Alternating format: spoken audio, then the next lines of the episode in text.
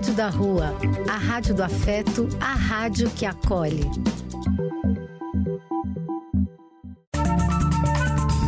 Apoio: Casa de Vó, Banho para Geral e Instituto de Políticas Relacionais. Programa do Véio. A alegria do véio pulsando nas ruas, falando da vida, do amor e das pessoas.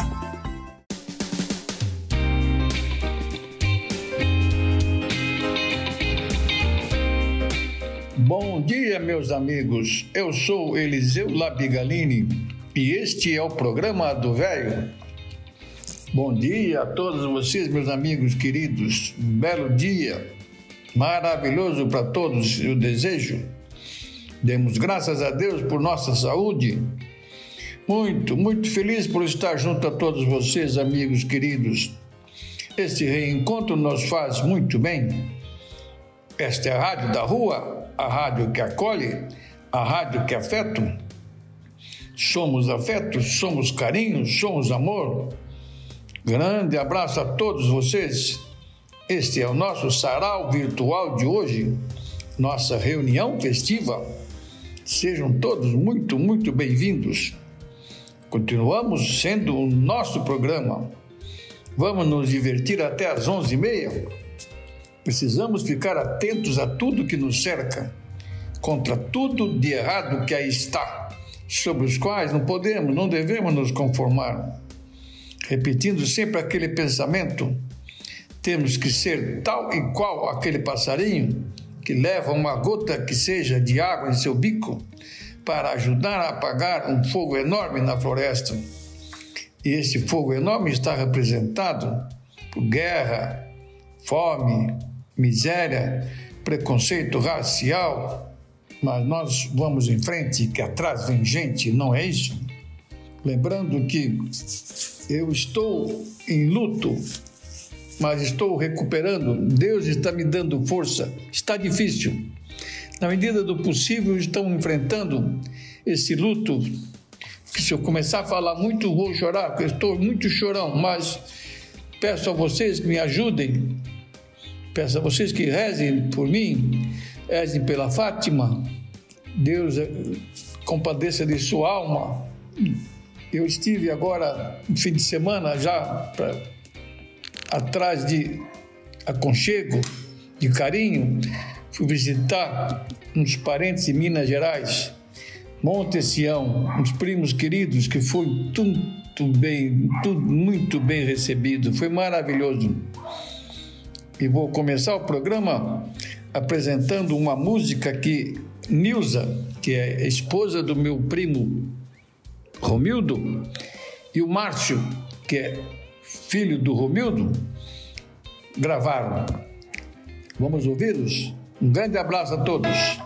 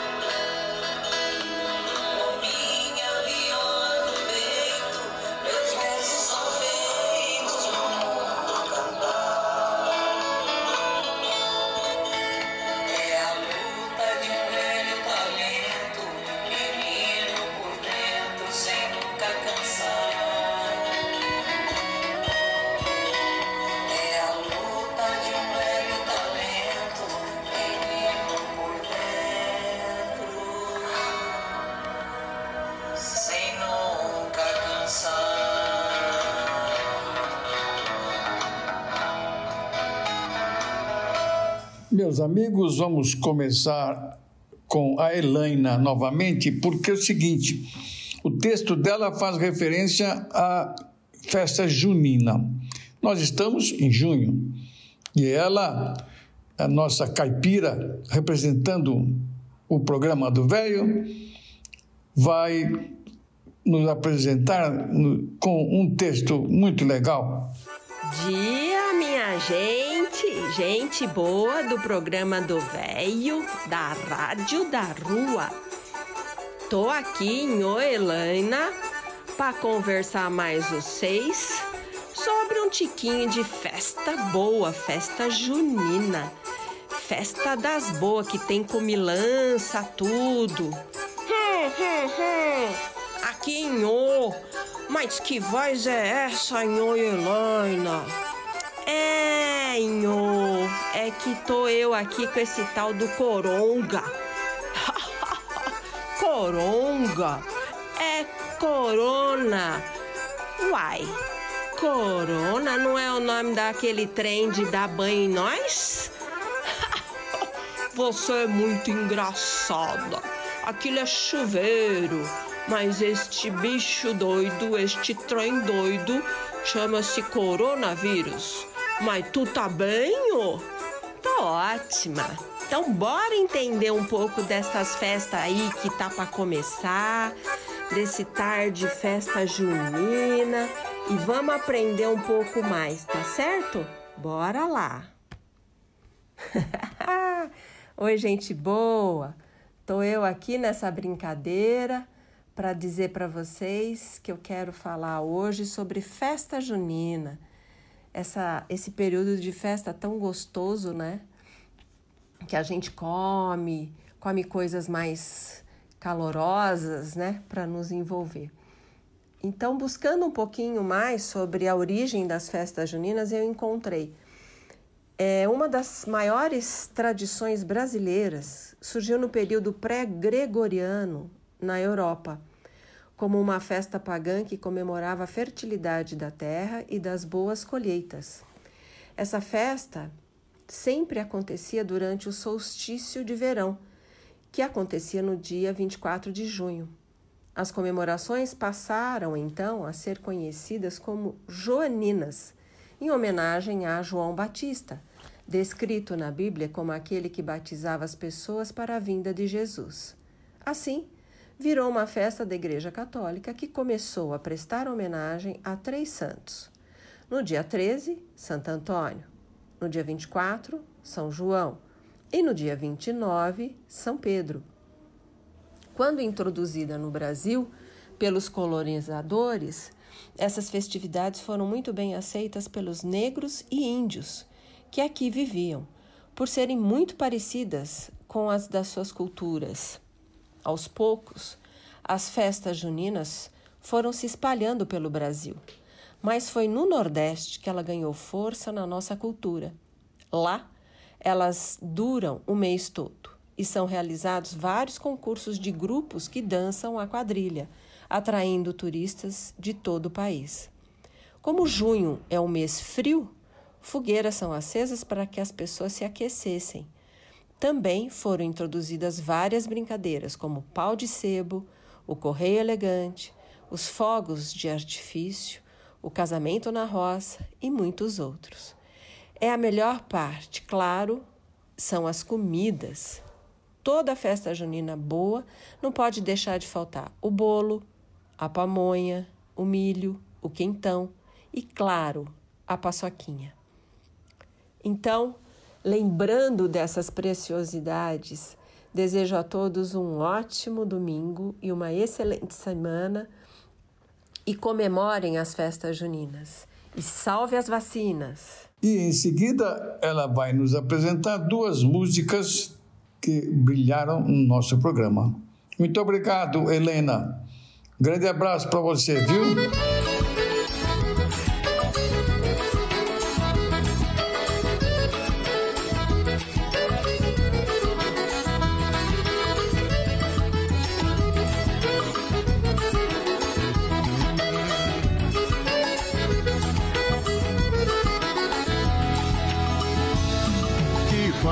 Sinto de um bem que falta me faz um xodó.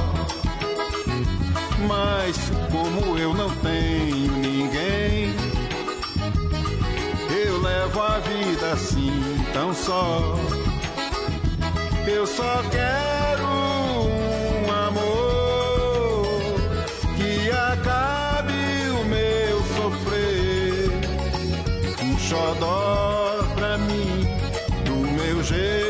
assim, e alegre o meu viver.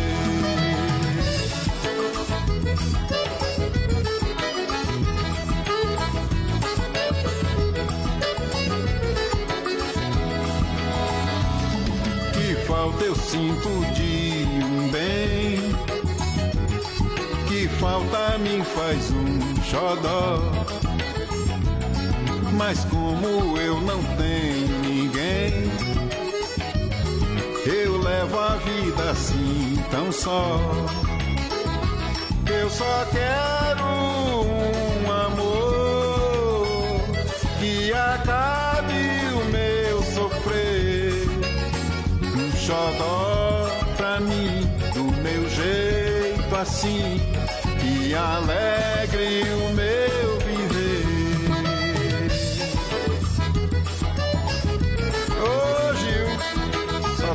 tá faltando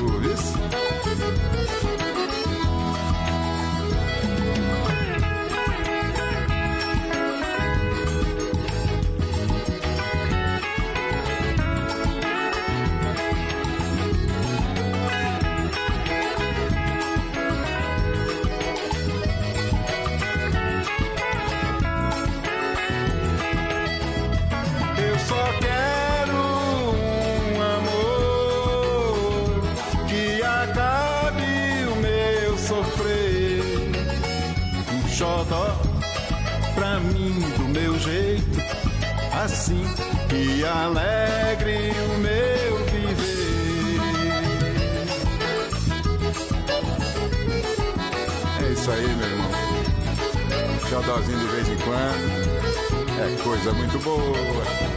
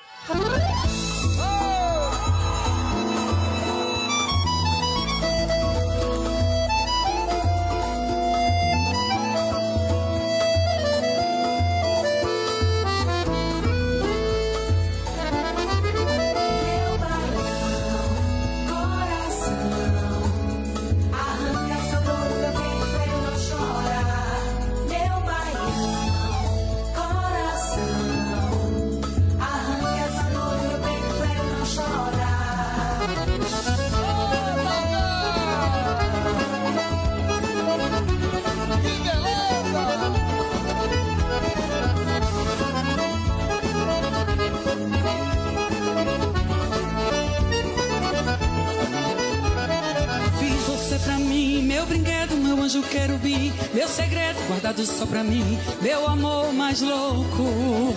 Até de tanto amar, fiz também algo pra gente ninar, uma criança pra gente adorar, tudo no sufoco.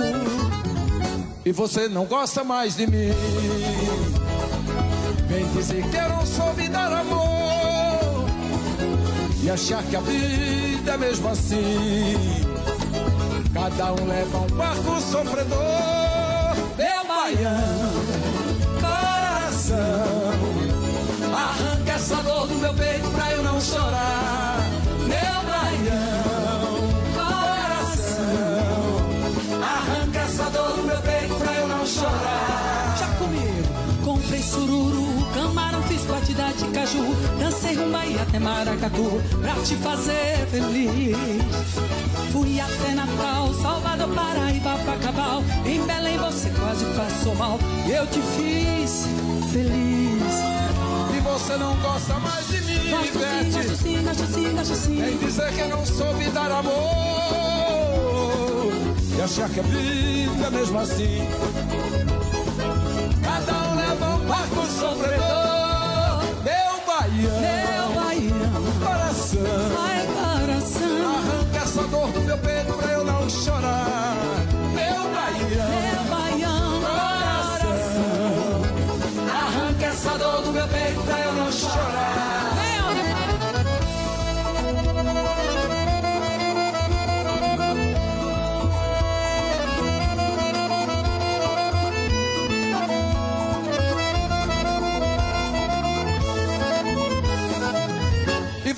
gosta mais de mim. Mas eu gosto sim, mas eu gosto sim. Vem dizer que eu não soube dar amor.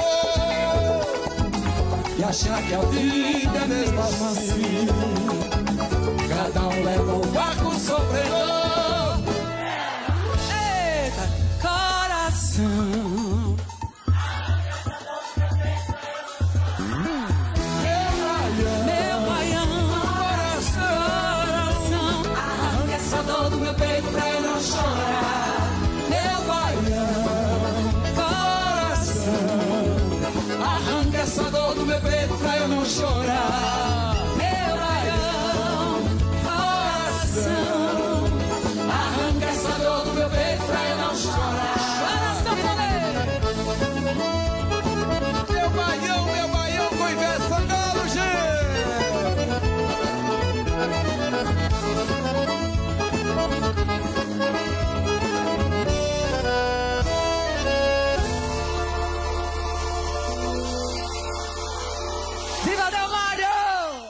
Amigos, julgamos muito importante nós darmos um esclarecimento sobre a varíola do macaco. E nada melhor do que na voz da pessoa tão capacitada para isso, Dr. Drauzio Varela, nos apresenta sua opinião. Olá, você deve estar pensando assim: nós não vamos ter sossego. Estamos saindo dessa pandemia do coronavírus. Aí aparece uma hepatite misteriosa. E agora vem essa varíola dos macacos. Vai acontecer o que agora? Vem uma nova epidemia por aí? Não. Essa varíola dos macacos não é a varíola humana do passado. Eu, quando estava no quarto ano da faculdade de medicina, nós visitávamos a enfermaria de varíola do Hospital Emílio Ribas, aqui em São Paulo. E você via aqueles doentes todos cheios de lesões na face, nas pernas. Essas lesões deixavam cicatrizes. Era uma doença horrível, com mortalidade alta, chegava a 20, 30% até. Essa varíola atual, que é chamada dos macacos, na verdade vem de roedores. E os macacos são tão vítimas como nós. Provavelmente ela surgiu em populações, especialmente na África, nesse contato com os macacos. Ela existe na Nigéria, na República Centro-Africana e na República Democrática do Congo. Agora aparecem esses casos na Europa. Como é que eles são reconhecidos? Primeiro, a pessoa começa com febre, dor no corpo, cansaço, e aí começam a surgir manchas vermelhas pelo corpo, todas de uma vez, que se transformam em vesículas, em bolinhas e mais tarde viram pústulas até. E aí elas começam a regredir espontaneamente, sozinhas, somem, deixam uma casquinha no local e a doença desaparece. A mortalidade é baixíssima, é seguramente abaixo de 5%. Alguns estimam a mortalidade ao redor de 1%, muito menor do que a varíola clássica. Eu preciso tomar vacina contra a varíola. A vacina contra a varíola que a gente tomava no passado, quando criança, protege contra essa doença? Provavelmente protege, mas não há vacinas no mundo disponíveis para vacinar a população inteira, por uma razão muito simples. Em 1980, a Organização Mundial da Saúde declarou a varíola extinta. Foi a primeira infecção, primeira doença infecciosa que nós extinguimos, fizemos desaparecer da face da Terra com a vacinação. Como é que eu tenho que me comportar? Primeiro, preciso ter medo dessa doença? Preciso ver como é que eu faço para tomar a vacina? Não. Claro que não. A doença nem apareceu no Brasil. Há um brasileiro que foi infectado na Alemanha, onde ele vivia aqui não chegou ainda. Como é que a Organização Mundial da Saúde e os sanitaristas recomendam que essa vacinação seja feita se houver necessidade? Seria a de vacinar os contatuantes, não vacinar a população inteira, porque o risco é muito baixo de pegar o vírus, não é? Se aparecer um caso, é vacinar rapidamente as pessoas que estão próximas. Existem medicamentos, dois medicamentos, mas eles não estão disponíveis no mercado esses medicamentos para quem já adquiriu o vírus e já manifestou a doença. Quanto é o período de incubação?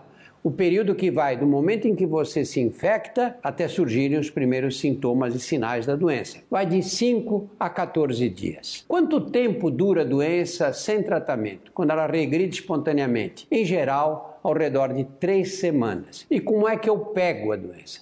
Você pega se entrar em contato, porque o vírus está ali naquelas lesões da pele do doente. Se você toca, se você entra em contato com ele, você aí pode adquirir. Segundo a Organização Mundial da Saúde, ainda não há motivo para preocupação. A doença deve ser observada, esses casos devem ser observados. A doença tem existido e tem aparecido na África há décadas, agora chega nos centros europeus, norte-americanos, que conseguiram rapidamente detectá-la e identificar o vírus. Não é? Por enquanto, não há razão para nenhuma preocupação. Vamos ouvir uma música? Muito legal. Tico Tico no Fubá.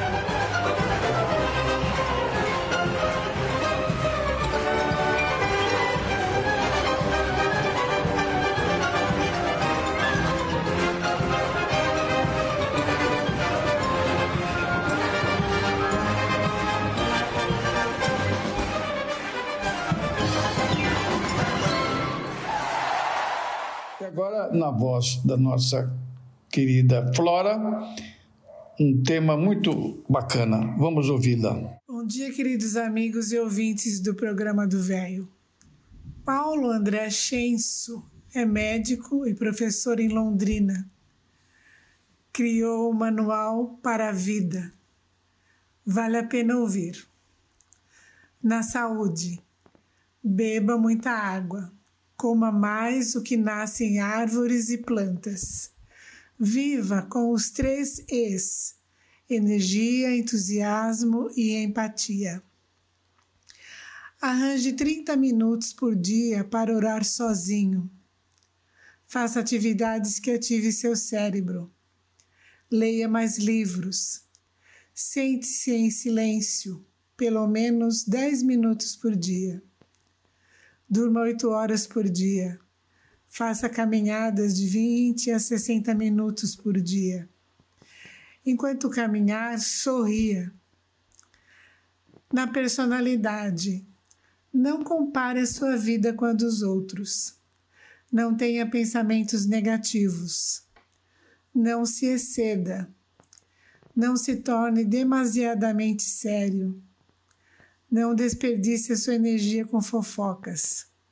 Sonhe mais. Inveja é uma perda de tempo. Agradeça pelo que possui. Esqueça questões do passado. Viva o presente. A vida é curta demais para odiar alguém. Perdoe. Faça as pazes com seu passado para não estragar o seu presente.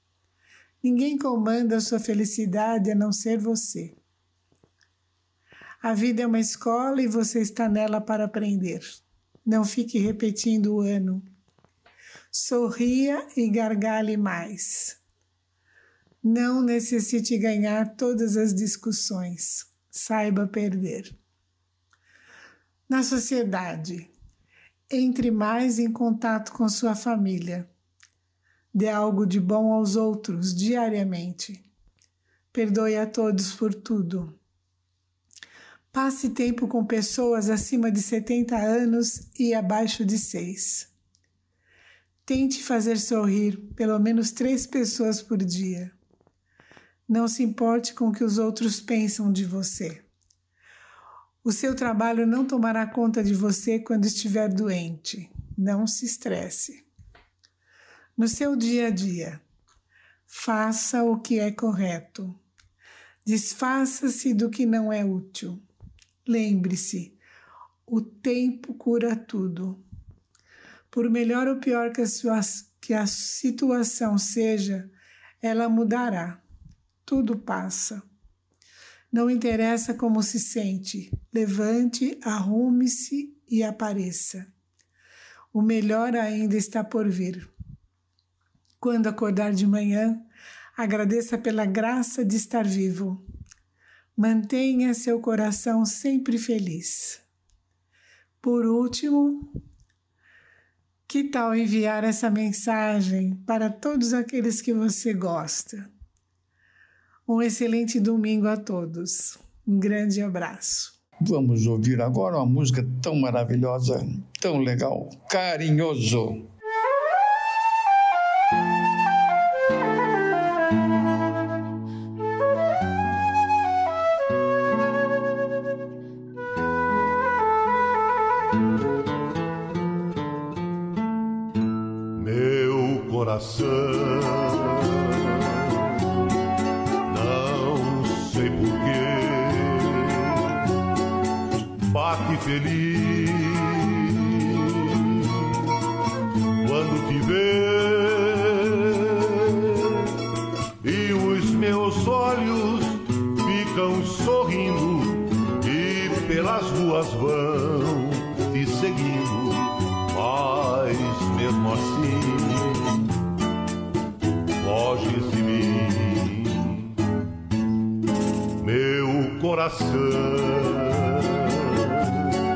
Não sei porquê bate feliz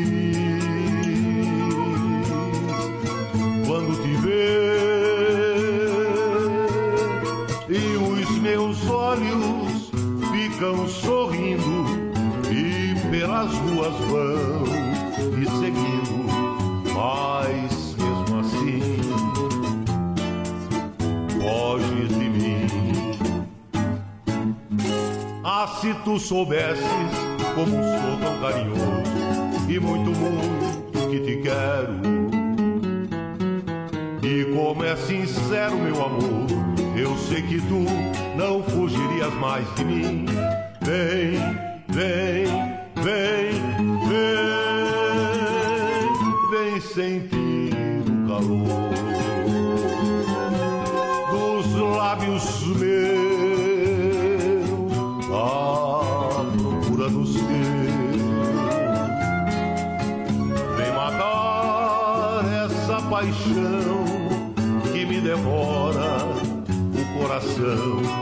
só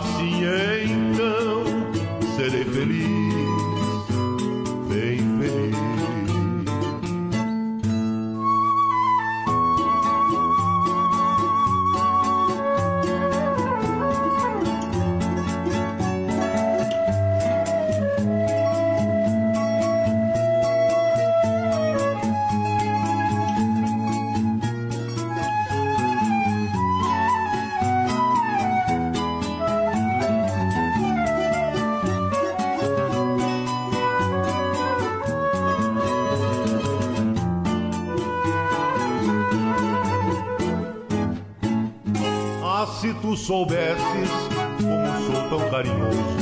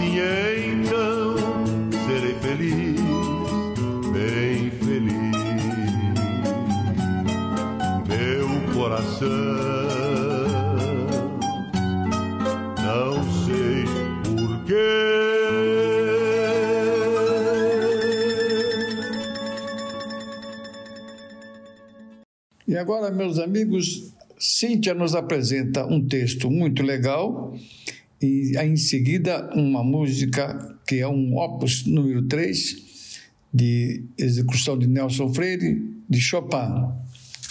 Obrigado, Cíntia, querida. Queridos amigos e ouvintes do programa do Véio, a partir de hoje trarei para vocês um pouco sobre a vida dos grandes compositores eruditos, uma de suas obras e algumas palavras sobre o artista que está interpretando essa obra. Inicio com Frédéric Chopin. Frédéric François Chopin nasceu em Zelazowa-Wola, uma cidade da Polônia, provavelmente no dia 22 de fevereiro de 1810, e morreu em Paris no dia 17 de outubro de 1849. Ele viveu apenas 39 anos. Passou sua infância em Varsóvia, onde seu pai foi contratado para orientar na educação do filho do conde Skarbek. Lá estudou piano desde os seis anos de idade, sempre com importantes professores da época. Em 1817, com sete anos, Chopin viu sua primeira obra, a Polonese em Sol menor, ser publicada em uma revista. Em 1818, fez sua primeira apresentação em um recital. Em 1822, além de estudar latim, grego e filosofia no liceu, iniciou seus estudos formais de piano com o diretor do Conservatório de Varsóvia. Em 1826, Chopin se forma no liceu com menção honrosa em literatura e história e, para comemorar o sucesso, compôs a Polonese em Si bemol menor. Em 1829, Chopin fez prime sua primeira visita a Viena, onde procurou um editor para oferecer-lhe suas obras, o qual sugeriu que ele realizasse uma apresentação pública. Foi assim que, em agosto de 1829, fez sua estreia empolgando plateia vienense. Nos anos seguintes, tocou nos palcos de Varsóvia e Viena. Também tocou em Linz e Salzburg, na Áustria, e em Munique e Stuttgart, na Alemanha. Sua estreia em Paris foi em fevereiro de 1832, onde se apresentou em um concerto coletivo com mais cinco pianistas. Sempre compondo, em 1834, Chopin fez uma excursão pela Alemanha. Por onde passou, a aclamação foi unânime. Partiu para Dresden, onde encontrou um antigo colega do liceu. Encantado pela irmã do amigo, Maria Wodzinska, antes de sair da cidade, lhe dedica a valsa número 9 em Lá bemol maior, hoje conhecida como Valsa do Adeus. Em 1835, Chopin adoeceu vítima de tuberculose e foi obrigado a recusar convites para recitais. Em 1836, fica noivo de Maria e a pede em casamento.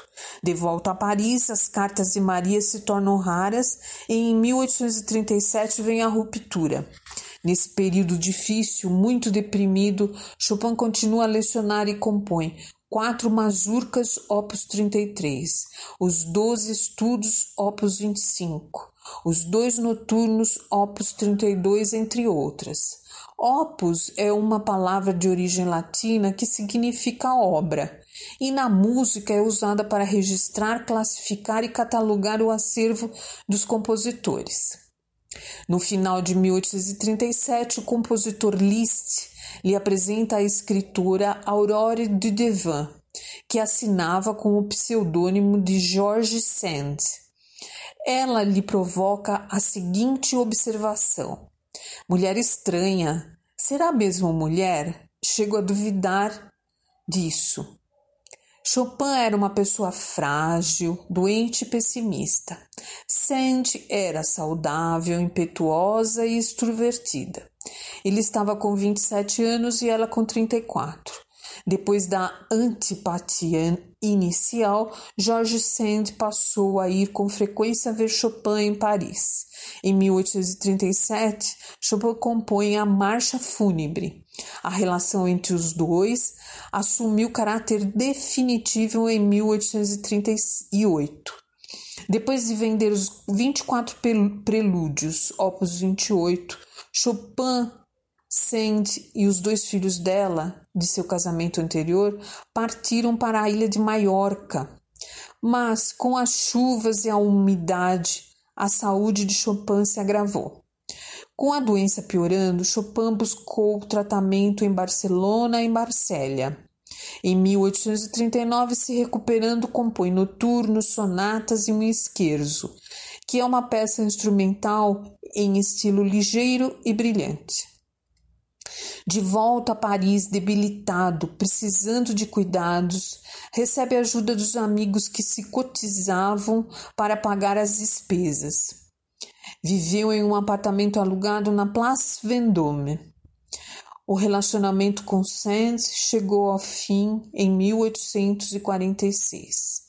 Em fevereiro de 1848, com as melhoras da saúde, Chopin realizou seu último concerto na Sala Pleyel de Paris. Por fim, Frederic Chopin faleceu em Paris no dia 17 de outubro de 1849, uma pequena caixa de prata que trouxe de sua pátria foi aberta e um punhado de terra polonesa foi colocado em sua sepultura, cumprindo-se assim seu último desejo. Sand não apareceu no funeral. A obra que vocês ouviram a seguir é o estudo Opus 10, número 3, Tristesse, que significa tristeza, composto por Chopin em 1832. Quem executa é o pianista brasileiro Nelson Freire, que nasceu em 18 de outubro de 1944 na cidade de Boa Esperança, em Minas Gerais, e faleceu aos 77 anos no ano passado, no, primeiro, no dia 1 de novembro. É considerado um dos maiores pianistas do mundo. Espero que vocês gostem, amigos, e até o próximo domingo.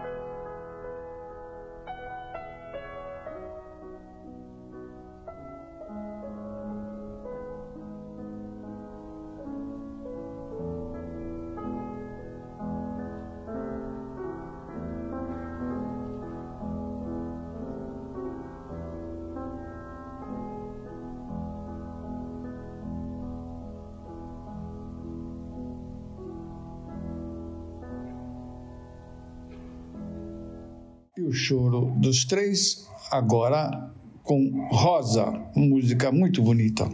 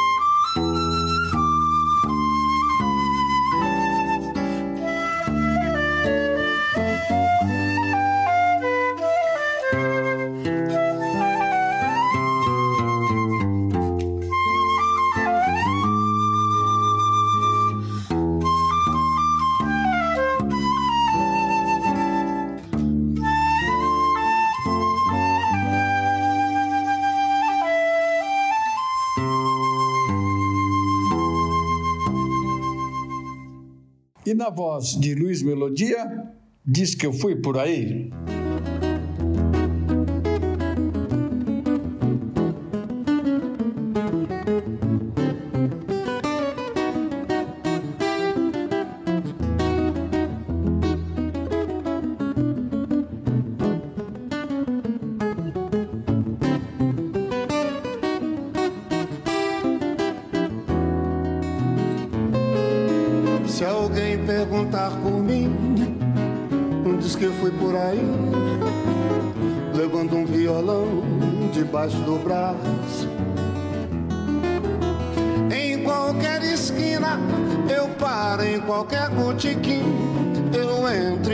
Houver motivo.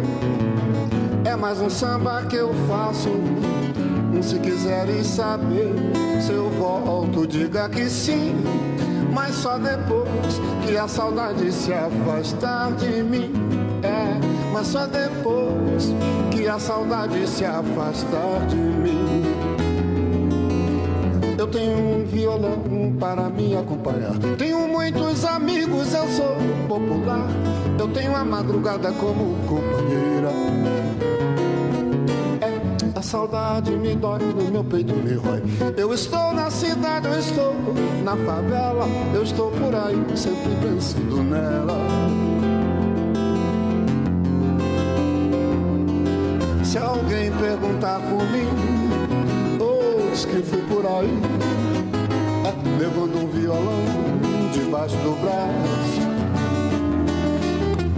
Em qualquer esquina, eu paro em qualquer botequim. Eu entro e se houver motivo, é mais um samba que eu faço. Se quiserem saber se eu volto, diga que sim. Mas só depois que a saudade se afastar de mim. Só depois que a saudade se afastar de mim. Eu tenho um violão para me acompanhar. Tenho muitos amigos, eu sou popular. Eu tenho a madrugada como companheira. Meu bem, vem cá, diz. É, a saudade me dói, no meu peito me rói. Eu estou na cidade, eu estou na favela. Eu estou por aí, sempre pensando nela.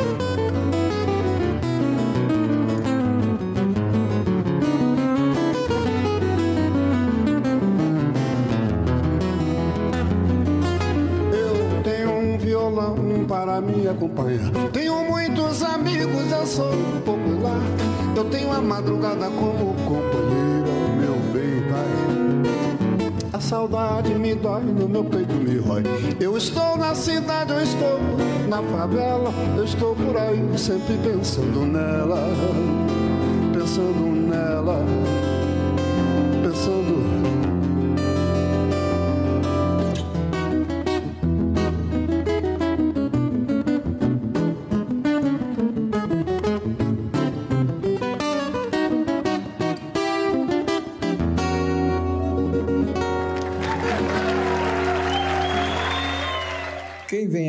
apresentando um tema para nós muito legal é o nosso amigo Cabral. Muito obrigado, Cabral. Bom dia, amigos do programa do Velho. Hoje, por sugestão do amigo Eliseu, eu trago uma pequena biografia, seguida de um poema, do patrono da abolição da escravidão no Brasil. Advogado, escritor e jornalista, o baiano Luiz Gama é o patrono da abolição da escravidão no Brasil. Gama nasceu em Salvador, no dia 21 de junho de 1830, de uma mãe negra liberta e um pai fidalgo português, por quem foi vendido como escravo e levado para São Paulo. Lá aprendeu a ler, conseguiu sua própria alforria, estudou direito de forma autodidata, tornou-se um intelectual e advogou para libertar mais de 500 escravizados. Morreu por complicações de diabetes em 24 de agosto de 1882, aos 52 anos, e foi enterrado com um grande cortejo na capital paulista. Infância. Gama era filho de uma africana liberta, Luísa Maim, e de um branco de família rica de origem portuguesa, cuja identidade é desconhecida. Foi vendido como escravo aos 10 anos de idade pelo próprio pai, que havia contraído dívidas no jogo. Foi levado para a fazenda de um comerciante em Limeira, interior de São Paulo, onde permaneceu cativo até aos 17 anos, quando provou que havia nascido livre. Autodidata. O ex-escravizado aprendeu a ler e a escrever ainda aos 17 anos, recebendo lições do estudante Antônio Rodrigues do Prado, que estava hospedado na fazenda. No ano seguinte, em 1848, mudou-se para a cidade de São Paulo, onde se alistou na força pública da província. Em 1850, casou-se com Claudina Gama, com quem teve um filho, e tentou ingressar no curso de Direito do Largo de São Francisco. Por ser negro, não foi admitido pela instituição, mas acabou as aulas como ouvinte e lendo na biblioteca. Homem das Letras. Cada vez mais reconhecido como literato, Luiz Gama publicou, em 1859, uma coletânea de poemas satíricos, intitulado Primeiras Trovas Burlescas, em que apresentava temáticas raciais e abolicionistas. Passou a fazer parte da intelectualidade de São Paulo, lançando e colaborando com publicações como o Jornal Ilustrado Diabo Coxo, o Semanário Cabrião e o Jornal Paulistano, este fundado em 1869, junto com Rui Barbosa.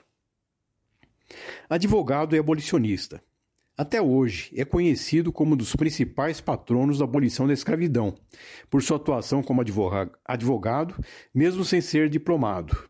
Em suas argumentações, buscava apresentar ilegalidades na relação entre o senhor e o escravizado, justificando a necessidade da alforria. Fazia-se valer também da Lei de 7 de novembro de 1831, que proibia o tráfico negreiro, e da Lei Eusébio de Queiroz, de 1850, que criminalizou de vez a atividade. Estima-se que Gama tenha libertado mais de 500 pessoas em sua carreira, sem nunca cobrar honorários. Em 2015, mais de 130 anos após sua morte, foi reconhecido pela Ordem dos Advogados do Brasil como membro da instituição tornando-se assim oficialmente advogado. Informações obtidas no site da revista Galileu, da editora Globo. Agora eu trago o poema e que eu havia falado, intitulado Quem Sou Eu, de autoria do Luiz Gama. Primeiro cabe uma pequena explicação aqui do termo cabra, bode e mulato, que eram denominações pejorativas dadas aos mestiços no Brasil imperial escravista e com alguma frequência ainda no início da República. Quem sou eu?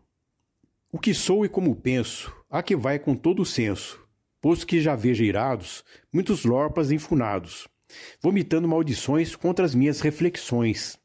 Eu bem sei que sou qual grilo, de maçante mau estilo, e que os homens poderosos desta arenga receosos hão de chamar-me tarelo, bode, negro, mogibelo. Porém eu, que não me abalo, vou tangendo meu badalo, com repique impertinente, ponde a trote muita gente. Se negro sou, ou sou bode, pouco importa. O que isto pode? Bodes há de toda, toda a casta, pois que a espécie é muito vasta. Há cinzentos, arrajados, baios pampas e malhados, bodes negros, bodes brancos. E sejamos todos francos, uns plebeus e outros nobres. Bodes ricos, bodes pobres, bodes sábios importantes, e também alguns tratantes.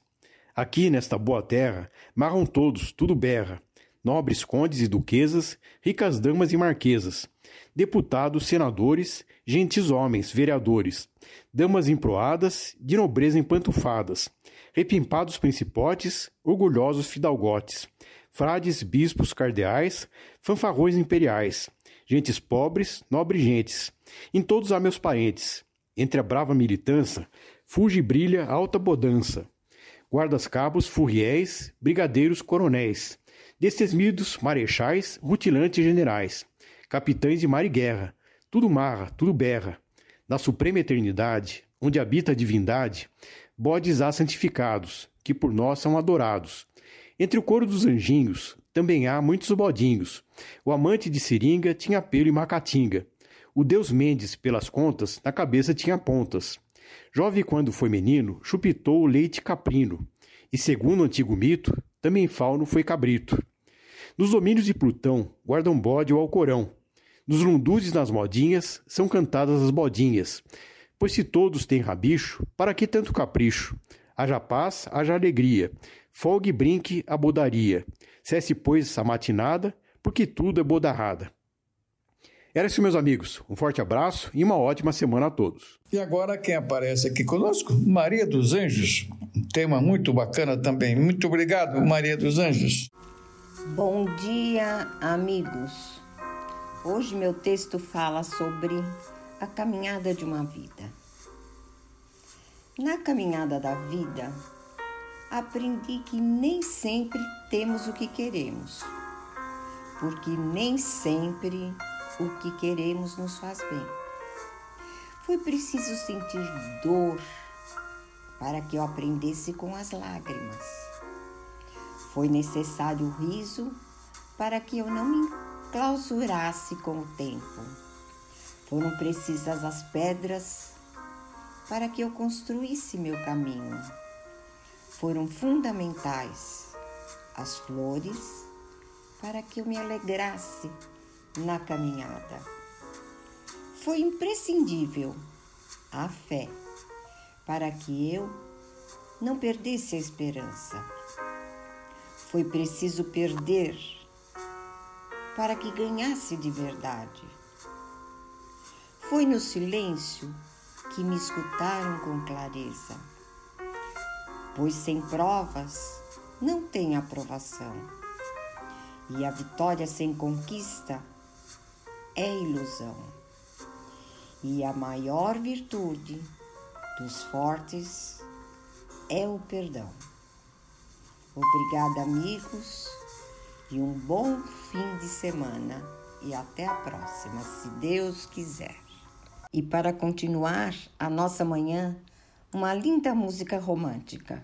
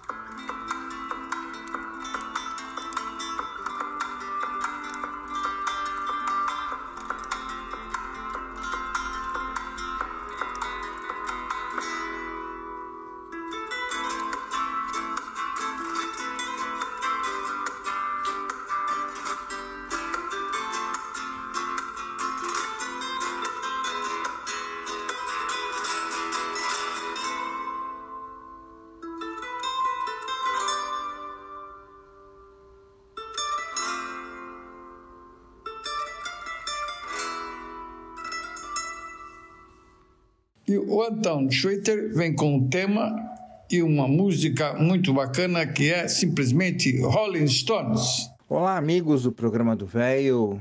Bom dia.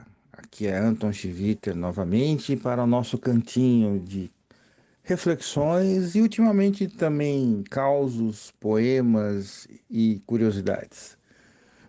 Prometo que é, em algum momento voltarei a falar sobre questões de energia e meio ambiente. Mas o que me inspira a falar hoje com vocês é uma coisa bem simplória que me remete à infância. Eu cresci é, escutando rock, sempre gostei muito de música, mas particularmente de rock. E eu me lembro que quando eu tinha seis para sete anos, comecei a escutar particularmente é, Beatles e Rolling Stones. Eu adoro Beatles, mas eu tenho uma predileçãozinha especial para Rolling Stones pelo tipo de música, pelo tipo de pegada deles. E acompanho a carreira deles. Modéstia à parte, tive a sorte de assistir pelo menos quatro ou cinco shows de torneios diferentes.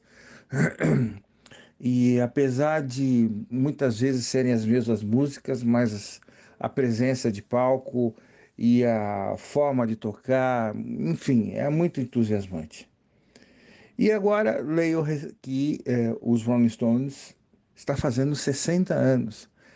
Há 60 anos foi formado a banda Rolling Stones.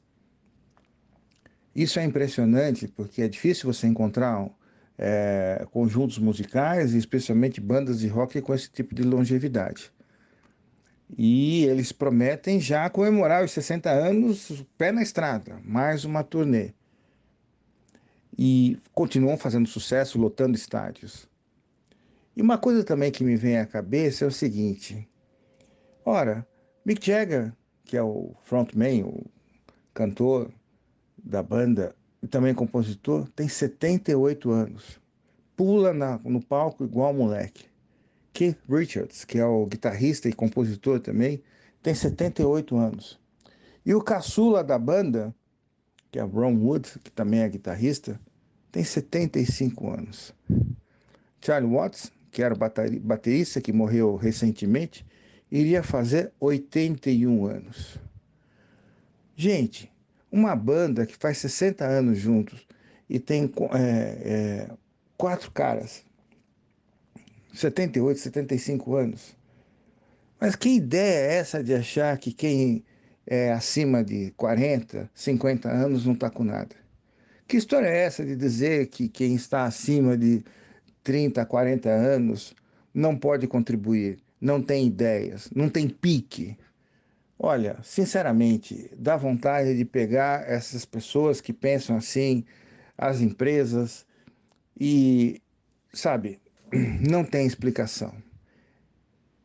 E saúdo o aniversário dos Rolling Stones e saúdo também que jovens senhores de 78 e 75 anos estejam mundo afora se divertindo, ganhando dinheiro, obviamente, se divertindo e nos divertindo também. E provando que essa questão de idade não é significativo para você mostrar que o cara seja bom ou ineficiente ou já como se fosse disponível para jogar fora. Vamos pensar nisso, gente. Vamos encontrar dentro de nós o nosso Rolling Stones pessoal e vamos em frente. Grande abraço a todos um bom dia e bom início de semana. Grande abraço.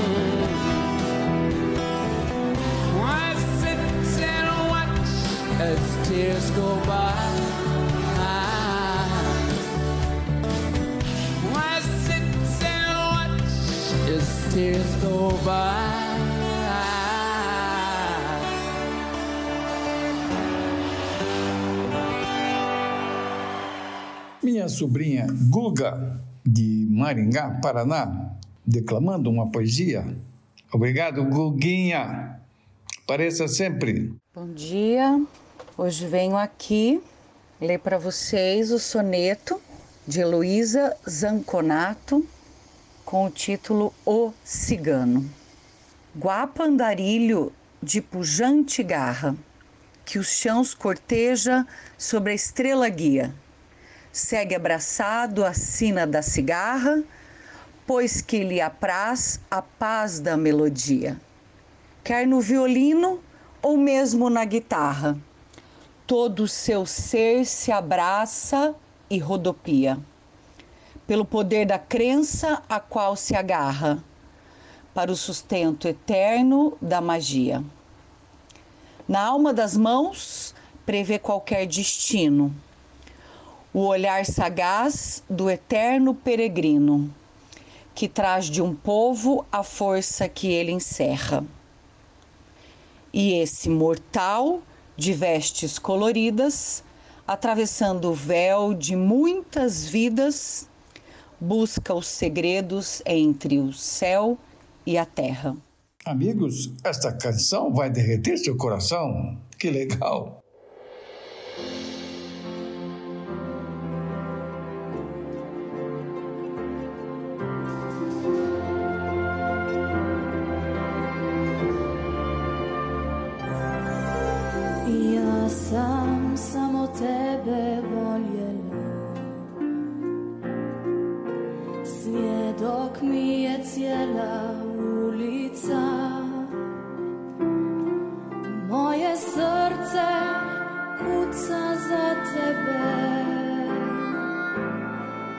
Samo bijele ptice dolaze.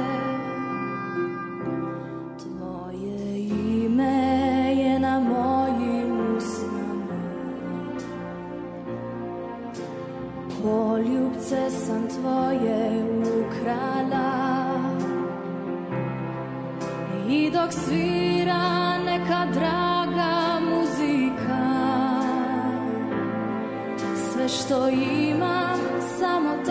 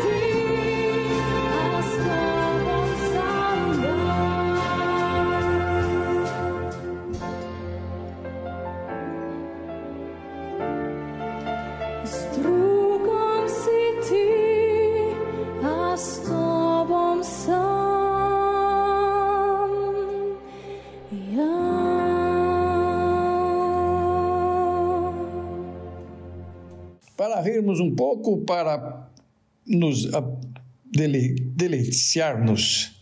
Causo do dia do Rolando Boldrin. Seu doutor, me dê licença pra minha história eu contar.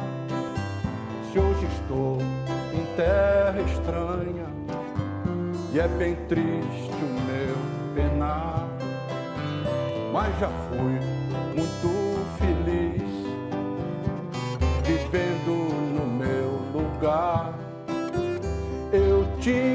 cavalo bom, gostava de campear e todo dia boiava na porteira do curral.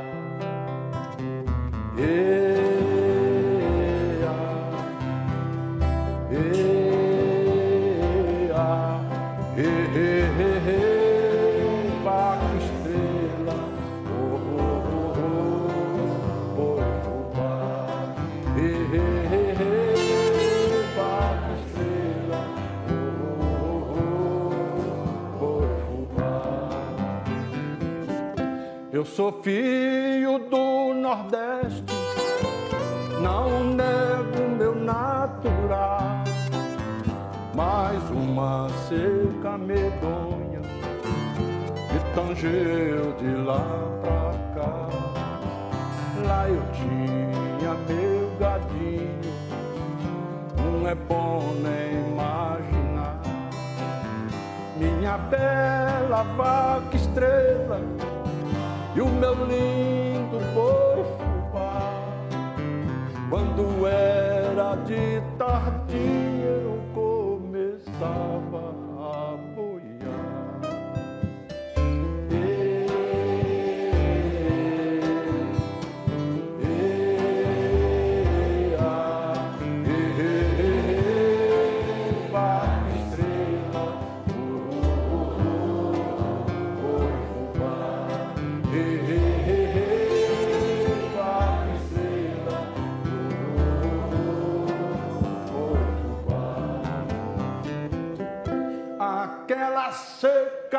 medonha fez tudo se trapalhar.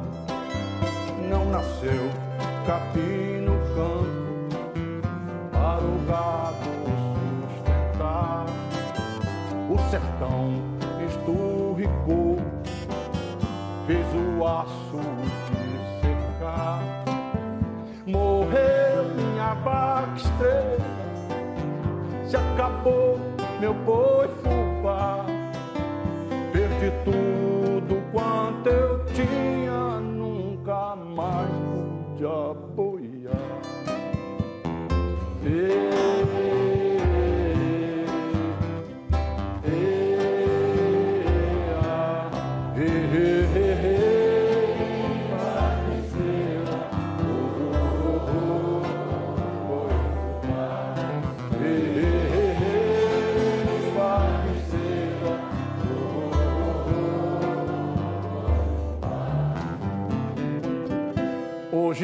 Nas terras do sul, longe do torrão natal, quando vejo em minha frente uma boiada passar, as águas correm dos olhos, começo logo a chorar. Me lembro da vaca estrela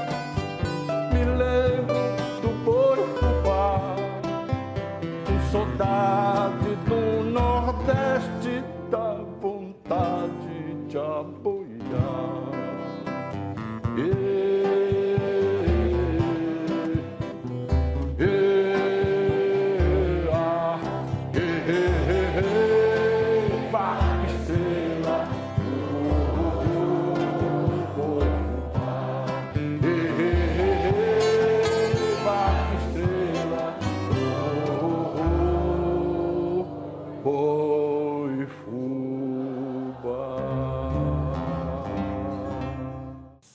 pensarmos um pouquinho, vamos ouvir um psicólogo falando sobre truques psicológicos. Muito legal. 28 truques psicológicos para mudar as coisas a seu favor.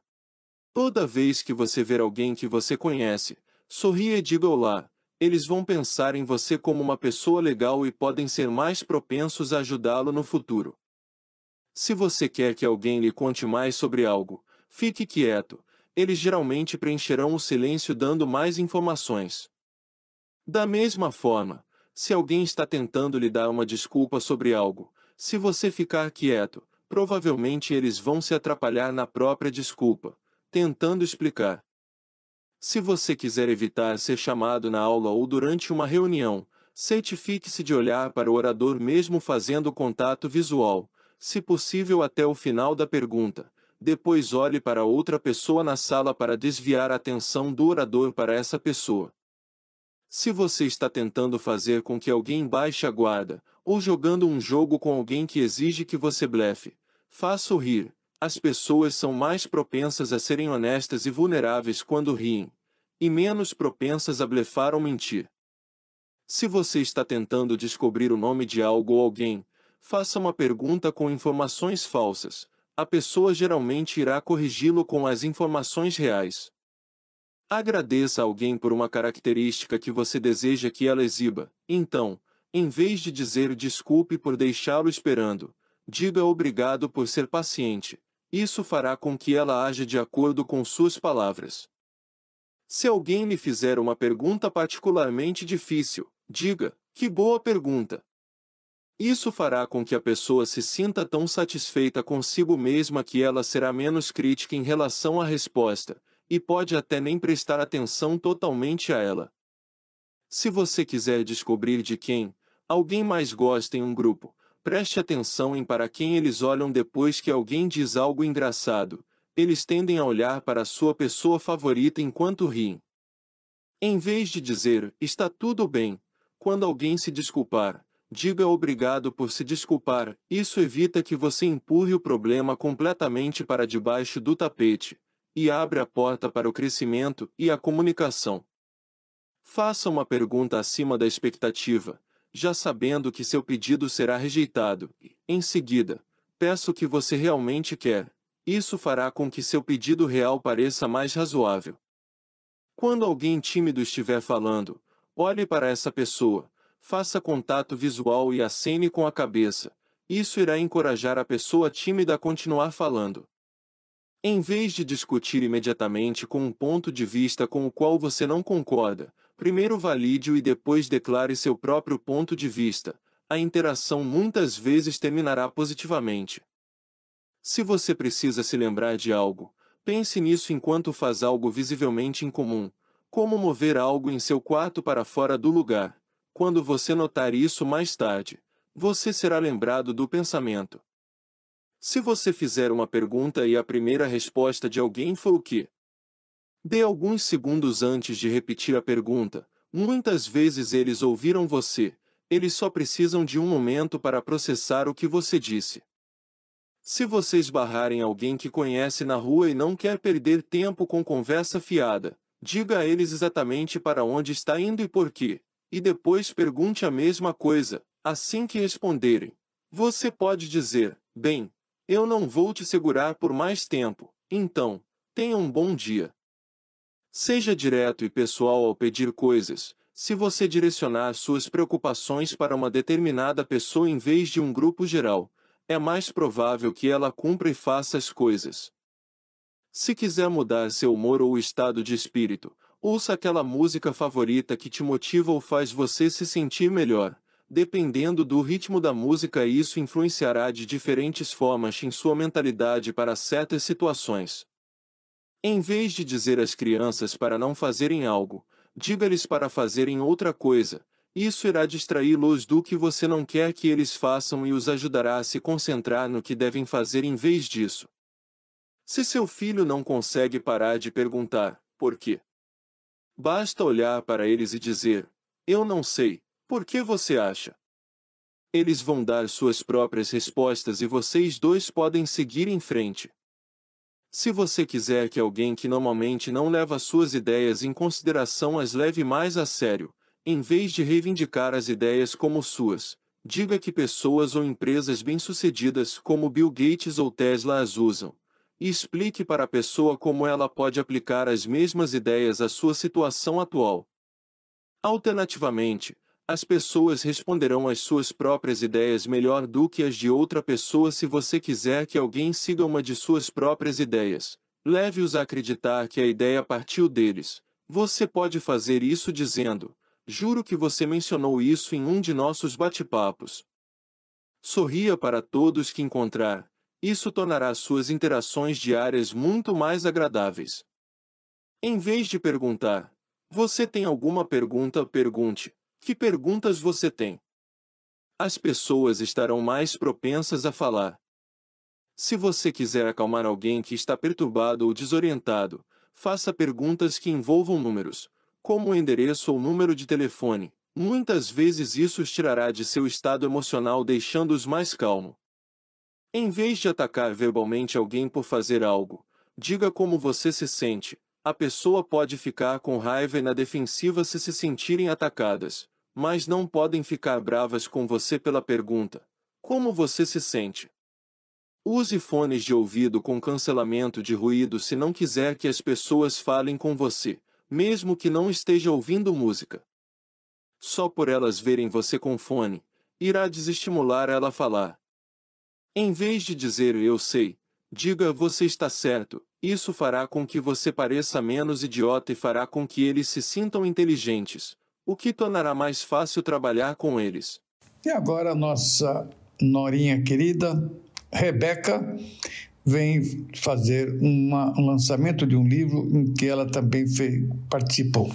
Muito obrigado, Rebeca. Dia 29 de maio, agora, foi lançado o livro Síndrome de Querido Chá, Mais Amor, Realidade e Esperança, feito para profissionais de saúde e para familiares. Ele foi editado pela Sandra Doria Xavier, Fernando da Silva Xavier e a Mônica Levi Anderson. E eu fui agraciada de ter sido convidada para escrever o 18º capítulo do livro, que fala sobre o momento do diagnóstico. É, eu fiquei muito feliz, muito lisonjeada de, de escrever esse capítulo, porque para mim também é, é quase que um começo de tudo, né? Então, o, o receber um diagnóstico de qualquer tipo de doença ou situação crônica com seu filho leva uma, uma sensação de, de incerteza, que a gente não foi preparado para isso, né? Eu conheci a Sandra e o Fernando por causa dos nossos filhos, então o fato de termos filhos com deficiência nos aproximou. Então a gente sempre fala que somos um presente, né? É um prese... A Sandra é um presente que o Miguel me trouxe e eu sou um presente que o Fefe trouxe para ela. E a gente aprendeu muito a, a lidar junto com muitas situações aí e a gente sempre aprendeu, já nos últimos quatro anos, a ser um suporte forte uma para outra, que eu acho que todos, todos os pais de atípicos precisam encontrar. É, esse tipo de suporte para mim sempre foi fundamental. Tem os meus suportes que eu sempre tive, mas a, a Sandra, pelo fato de ter um filho atípico, é, eu sinto uma proximidade muito maior de, de entendimento, de compreensão e de empatia de algum jeito sobre o que eu possa estar passando em algum momento. E apesar de ser um livro com o tema Querido Chá, né, a própria capa escreve Síndrome de Querido Chá, é, tem vários outras, outros capítulos que são escritos por pessoas que não têm querido chá ou um querido chá na família, assim como o meu capítulo, por exemplo, né? Tem uns, é, uma parte que fala também sobre a ONG Friendship Circle, que é uma ONG que é, aproxima crianças típicas, adolescentes típicos de adolescentes atípicos, tanto para um lado aprender como lidar e aprender o, o diferente, como também para essa pessoa atípica aprender o que é ter um amigo que muitas vezes não tem. Né? A gente já falou várias vezes aqui, a gente sabe como é difícil para uma pessoa atípica ter um amigo, ainda mais na fase da adolescência, que é uma fase tão cruel. Tem o relato também dos avós do, do Fefe, que tem síndrome de querido chá, né? Que, como eu falei, o, o filho da Sandra e do, e do Fernando. É, e é um relato muito bonito, que é falado, apesar de ser falado para síndrome do querido chá, é a sensação de avós que ficaram, de certo modo, ali sem saber o que pensar, sem saber o que fazer com um diagnóstico do neto. Além disso, tem uma parte bem importante, mais técnica sobre o CRI do chá, que eu acho que realmente é muito importante, porque os artigos e livros antigos sobre o CRI do chá muitas vezes trazem informações muito desatualizadas, às vezes falam de uma mortalidade muito precoce, o que já não é mais uma verdade. É, então, acho que falta informação recente e que esse livro traz bastante informação recente, não só recente, como informação de qualidade. Então, quem puder ler, quem puder comprar, Síndrome de Querido Chá, Mais Amor, Realidade e Esperança. É, tenho certeza que vai gostar. É um banho de empatia, um banho de conhecimento. Uma boa noite a todos. Fiquem com Deus. E assim é, meus amigos, que damos por encerrado o programa de hoje. Muito obrigado pela atenção. Um grande abraço a todos. Fiquem com Deus. Um bom domingo, uma boa semana que se inicia. Um grande abraço. Tchau, tchau.